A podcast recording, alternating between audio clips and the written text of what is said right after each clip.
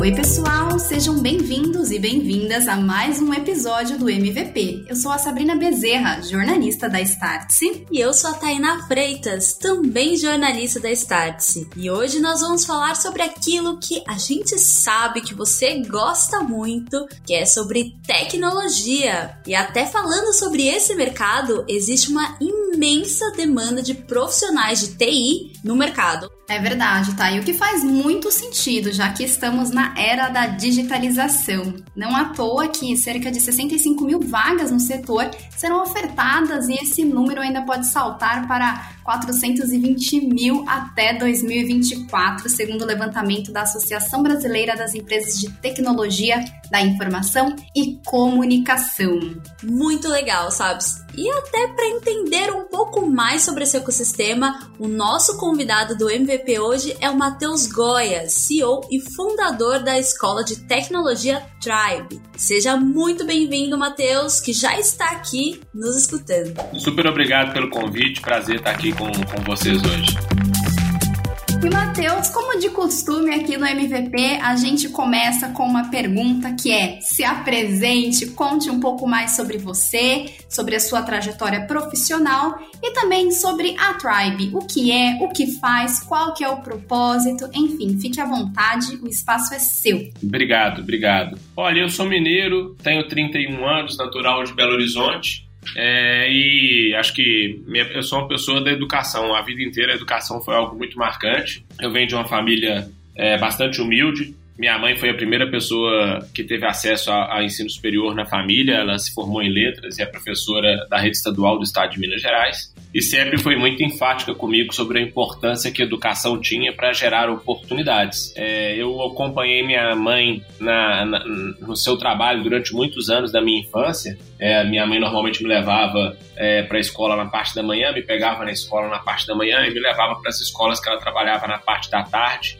e no ensino de jovens e adultos à noite. Então, durante uma boa parte da minha infância, eu estive dentro de uma escola estudando ou acompanhando minha mãe no trabalho, né? Então conheci muito bem como é que funciona a rotina escolar, sala dos professores, direção, secretaria, cantina. Então me formei como pessoa dentro de um ambiente escolar e vendo a importância que as pessoas naqueles ambientes falavam sobre estudo e isso me ajudou a ser um bom estudante. Até que em 2004 eu ganhei uma bolsa para estudar no Colégio Santo Antônio, que é uma das melhores escolas do estado de Minas Gerais, e lá eu tive a oportunidade de conhecer meus amigos de infância e meus sócios, que são as mesmas pessoas que estão comigo estudando e trabalhando nos últimos 16 anos em absolutamente tudo aquilo que a gente fez em educação. A gente forma no Santo Antônio em 2009, depois funda em 2012 o Prova, que foi a nossa primeira startup, era uma plataforma de teste diagnóstico que ajudava pessoas no Brasil todo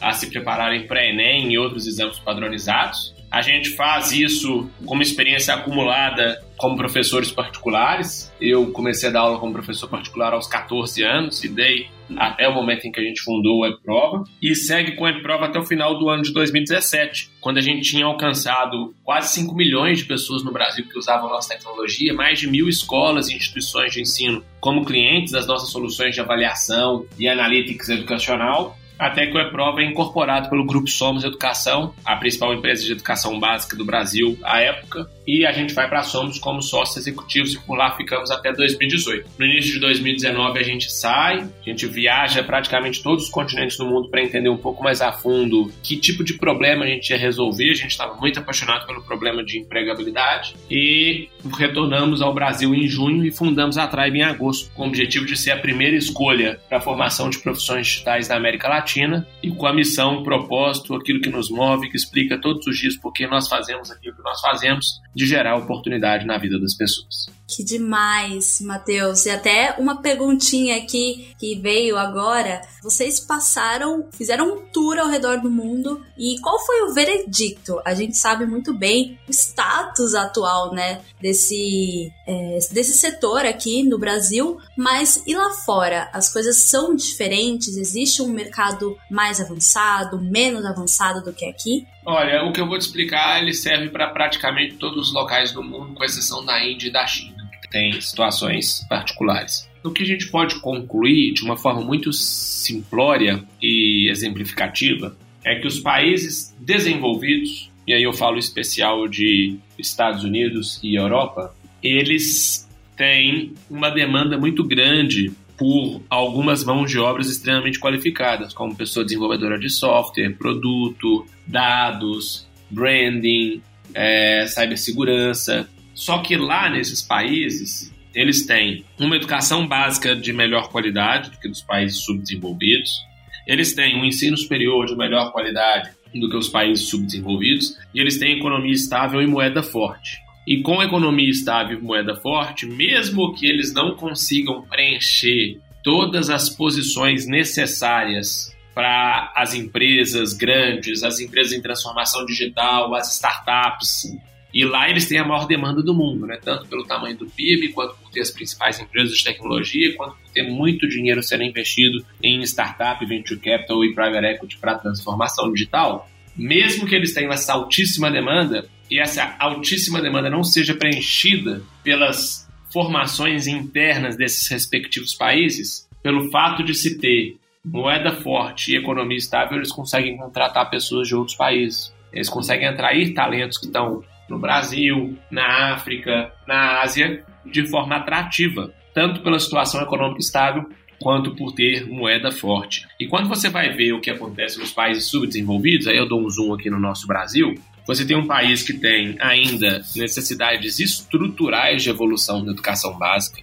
você tem um país que tem um ensino superior ainda que a gente não pode dizer que está entre as melhores qualidades do mundo, e a gente tem um déficit estrutural de formação dessas novas mãos de obra. Então, pessoa desenvolvedora, pessoa que faz produto, pessoa de marketing, branding, cibersegurança, dados, falta esse perfil profissional no mercado de trabalho. E além disso, o Brasil não tem uma economia estável e uma moeda forte, então ele não consegue ir até outros países para contratar pessoas de fora para suprir a necessidade interna. Então, isso prejudica muito o crescimento do país a nível competitivo, o crescimento das empresas, a transformação digital das empresas, e é um gargalo de crescimento para toda essa quantidade nunca antes vista na história do país de capital que está sendo investida nas empresas nascentes de tecnologia aqui as startups que estão começando, as que estão em estágio avançado, todas elas demandam mão de obra. Porque se constrói tecnologia, se constrói software através de propriedade intelectual, de pessoas, e não através de maquinários ou ativos industriais. Então, isso é um, um grande desafio a nível global, mas em especial para os países subdesenvolvidos por essas razões que eu comentei com vocês. Legal, obrigada por sua análise, Matheus. E agora fala como que a Tribe ela entra para ajudar a acelerar tudo isso. Eu sei que você já deu uma pincelada sobre, sobre a Tribe, mas eu vou pedir para você trazer um pitch um pouco mais profundo. O que, que de fato ela faz? Qual que é o impacto dela? Qual que é o diferencial? Conta pra gente. A Tribe é uma escola é, de alta qualidade para formar pessoas em profissões que estão sendo é, demandadas dentro do mundo digital. É muito simples, acho que não tem muito segredo. O que a gente faz é ensinar pessoas com muita qualidade aquilo que o mercado de trabalho tem demandado dentro do universo digital. Começamos em 2019 com a formação de pessoa desenvolvedora de software, que é a formação que temos até hoje. É uma formação de qualidade, 12, ó, 12 meses de formação, 6 horas por dia. O ensino é ao vivo e online, tudo que a pessoa tem de experiência ao longo da formação é construída e curada pelo nosso é, time internamente. Então, todo conteúdo, plataforma, tecnologia, avaliação, processo seletivo, tudo a gente tem o cuidado de fazer internamente para propiciar uma excepcional experiência de aprendizado para as pessoas que estudam conosco. A gente sabe que, infelizmente, normalmente a gente vê que educação de qualidade é, no mundo como um todo, tá? Isso não é só um problema do Brasil. Acaba sendo restrita a pessoas que têm uma bagagem socioeconômica cultural mais elevada. A gente aqui na Tribe tentou fazer diferente e trouxe para o Brasil o modelo de sucesso compartilhado, que nada mais é do que uma opção de pagamento que as pessoas que queiram estudar conosco, que têm muita determinação, vontade é, e queiram de fato estudar, possam vir aqui estudar conosco e só começar a nos pagar quando elas tiverem trabalho e renda. Então, o modelo de negócio da Tribe é um modelo de escola de qualidade, mas a gente tem tanta confiança na nossa formação e na qualidade educacional do que nós vamos ofertar para a pessoa que vai se formar na Tribe, que a gente fala com a pessoa, poxa, se você não tiver condição de nos pagar à vista ou parcelado, nos pague quando tiver trabalho e renda. Então, de uma forma muito simplificada, esse é o nosso modelo de negócio em relação à Tribe, hoje com uma única formação e a partir do ano que vem a gente lança mais duas novas formações. Sobre pagamentos, tem também, é, de acordo com o material que eu recebi de vocês no release, que vocês receberam autorização do Banco Central para criar uma fintech, que vai ofertar crédito, conta digital e outros produtos e serviços financeiros, que seria aí um braço da escola. É, qual que é a estratégia por trás disso? Na verdade, não é um braço da escola, tá? É uma empresa irmã a escola, mas é uma outra empresa. A escola é a escola, a fintech é a fintech. O objetivo da fintech é que a gente sabe que as pessoas têm múltiplas necessidades e necessidades diferentes. Então, o que a gente quer com ela é que a gente tenha a capacidade de fazer uma oferta de diferentes tipos de financiamento estudantil para os diferentes perfis de pessoas que estudam na Tribe. E para que a gente possa, no lançamento dessas novas ofertas educacionais, também ter novas formas que possam financiar as pessoas que precisem para que elas possam estudar conosco e nos ajude assim a cumprir a nossa missão, que é gerar oportunidade na vida das pessoas. O que a gente quer aqui é ter formas em que a gente possa ajudar mais pessoas a terem acesso à educação de qualidade para que isso não fique restrito somente às pessoas que podem pagar. É, e a fintech vem exercer esse papel de amplificar o alcance da nossa escola. E a conta digital é para que a gente possa trazer mais comodidade de relacionamento e interação para as pessoas que passam uma longa jornada da sua vida tendo relação conosco através da educação e através do pagamento dos cursos que faz conosco aqui. Muito legal, Matheus. E até falando sobre a cartela né, de produtos e soluções que vocês oferecem, recentemente a Tribe recebeu um aporte, uma rodada Série B, no valor de 145 milhões de reais. É muita coisa. E agora a gente queria saber ali, sabe, aquela perguntinha mais de bastidores, como que vocês planejam investir esse dinheiro em quais frentes especificamente? Olha, nós temos aqui um profundo comprometimento com as pessoas que estudam na Tribe e um profundo comprometimento com as pessoas que já estudaram e que vão estudar na Tribe. Então, todos esses recursos estão sendo usados para que a gente possa melhorar a qualidade da nossa prestação de serviço educacional. E aí a gente divide ele em cinco frentes. A primeira frente é que a gente possa produzir conteúdos de melhor qualidade, tanto para os cursos que a gente já possui, quanto para os cursos que a gente vai lançar ao longo de 22 e ao longo de 2023. A segunda frente é para que a gente possa avançar na construção dos nossos produtos, da nossa plataforma de ensino, da nossa plataforma de avaliação, dos nossos modelos de dados, tudo isso sempre colocando a pessoa estudante em primeiro lugar e reforçando a experiência de aprendizado e de empregabilidade dessas pessoas. A terceira coisa, a gente vai investir bastante em placement, em como ajudar as nossas pessoas a encontrarem a vaga de trabalho ideal no momento em que elas estiverem próximas e durante a formatura, ou seja, a conclusão do curso. Assim a gente vai estar aproximando de empresas e montando estratégias para conectar as nossas pessoas estudantes com o mercado de trabalho. A quarta vertical em que a gente vai fazer investimentos é na fintech, que é todo o lançamento dessas novas modalidades de financiamento estudantil para que a gente possa estar próximo de mais pessoas e em relação à nossa conta digital. Então, por essa perspectiva, você consegue ter uma dimensão sobre onde estão os usos do capital que a gente levantou. Sempre fazendo com muita consciência e sempre fazendo orientado a maximizar a empregabilidade das pessoas que estudam conosco. Legal. E, Matheus, uma curiosidade, é, qual que é o lado positivo é claro que você já deu essa pincelada, que é acelerar ainda mais e atuar nessas frentes, mas é, de forma é, ampla, quais são os lados positivos e os negativos de receber um aporte milionário? Porque, claro, sempre tem o, o lado bom e o lado que não é tão bom assim. Conta pra gente. Tá bom. É, olha, os lados positivos é que a gente passa a ter um, um volume maior de recurso para que a gente possa investir ainda mais em qualidade e crescer de forma mais sólida. né? A nossa visão é ser a primeira escolha. Para ser a primeira escolha, precisa ter muita qualidade, porque eu quero que as pessoas sonhem em estudar na Tribe. E para sonhar, precisa ter qualidade. E qualidade precisa de investimentos robustos em produto, tecnologia, conteúdo, educação, metodologia. Então, um aporte dessa dimensão nos dá capacidade de fazer esse tipo de investimento. Perfeito? Do lado que não é tão bom assim, é porque tanto eu quanto os meus sócios, a gente fica com um pedaço um pouco menor da empresa, uma vez que toda vez que você capta recursos de investidores, você passa a ter essas pessoas investidoras, que são pessoas excepcionais, mas também detendo uma participação da empresa. Isso faz com que os fundadores e as pessoas colaboradoras dessa organização, em termos relativos, passem a ter uma parcela menor dessa organização. Mas, por outro lado, isso se compensa com o volume de recursos que se recebe, porque a gente faz o bolo crescer. Então você acaba tendo uma fatia do bolo um pouco menor, mas com chance de fazer um bolo muito maior e de maior qualidade e que vai conseguir ter uma prosperidade mais interessante. E a outra coisa que eu não vou dizer que é o lado ruim, mas é um lado que precisa de ter um profundo comprometimento, é que você tem que dar retorno para esses investidores e para essas investidoras, né?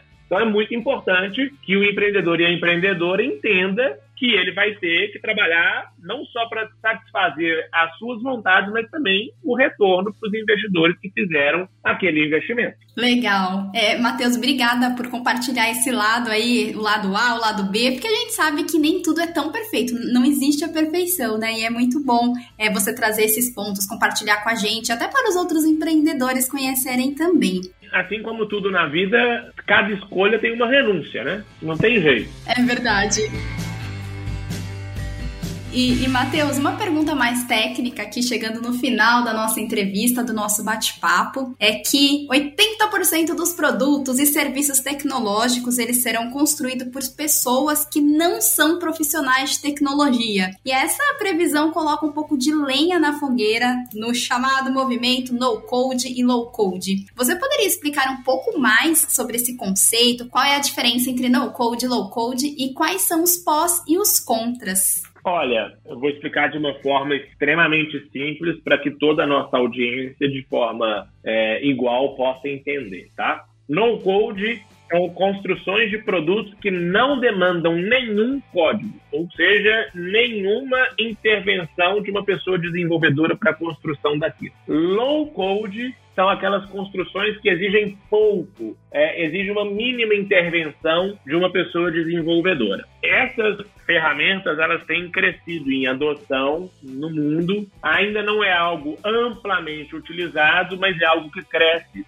sim e que vem também para ajudar algumas empresas a terem maior velocidade de produção de, de produto e tecnologia. O que a gente acredita aqui, apesar de ainda ser muito cedo para poder dizer, e eu não ter nenhuma bola de cristal, é que é algo que a gente tem que monitorar, mas assim como toda e qualquer ferramenta, também vai demandar que as pessoas aprendam a utilizar. Então, você acaba fazendo uma troca. Você tem um grupo de pessoas que vão surgir, que vão operacionalizar essas ferramentas, e essas pessoas vão ter que ser treinadas, elas vão ter que aprender a usar essas ferramentas. Então, você tem um novo set de skills que vai passar a ser demandado para operacionalização em escala, caso essas ferramentas se tornem uma realidade. Outra coisa que é importante dizer é que muitas vezes o uso dessas ferramentas vai acabar demandando pessoas desenvolvedoras em outras áreas, como por exemplo o maior número de pessoas em qualidade, o maior número de pessoas em infraestrutura,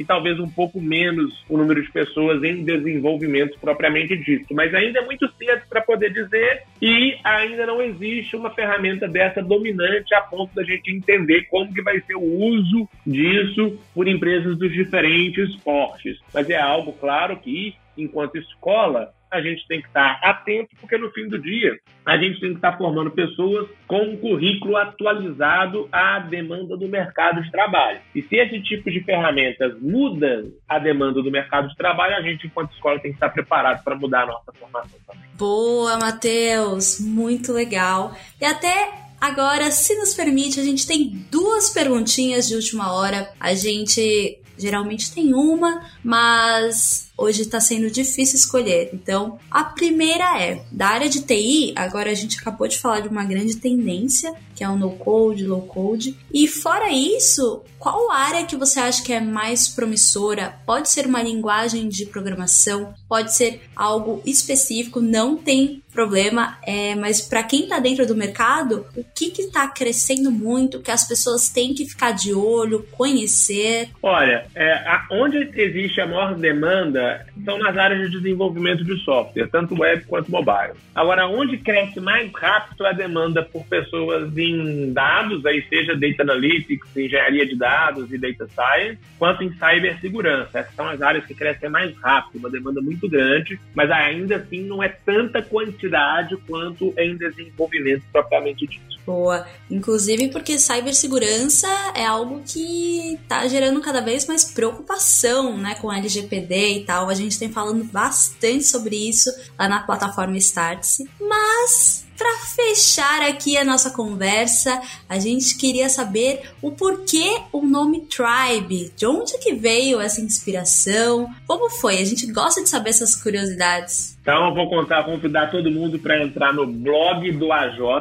O AJ é uma das pessoas que me ajudou a fundar a Tribe. Hoje ele foi a pessoa responsável por toda a nossa estruturação de marketing e agora é uma das nossas pessoas que lideram times de produto na Tribe. Ele chama Arlen, o apelido dele é AJ. Ele escreveu um texto que fala sobre como criar um nome para sua empresa. Se você colocar AJ, blog do AJ no Google, como criar um nome para sua empresa, vai ter um texto dele lá que explica a construção e como que a gente chegou no nome Tribe. Mas Tribe vem daquilo que a gente acredita, de coletivo, das pessoas se ajudarem, de colaboração, de construir vínculo, de construir comunidade e de tratar bem aquelas pessoas que pertencem àquele grupo que para a gente significa tantas pessoas do nosso time quanto as pessoas que estudam conosco. Demais. Matheus, muito obrigada mais uma vez por sua participação no MVP. Foi uma, um baita bate-papo e super importante e inspirador para a gente entender um pouco mais sobre a escola, sobre a sua trajetória, sobre as tendências dessa área. Claro que meia hora é, é pouco tempo, mas foi uma baita aula. Mais uma vez, muito obrigada. Eu que agradeço. Obrigado a você. Muito obrigada e até a próxima. E galera, fiquem de olho que ainda tem muito episódio para vir é essa terceira temporada. Mas é isso, é um prazer estar com vocês e até a próxima.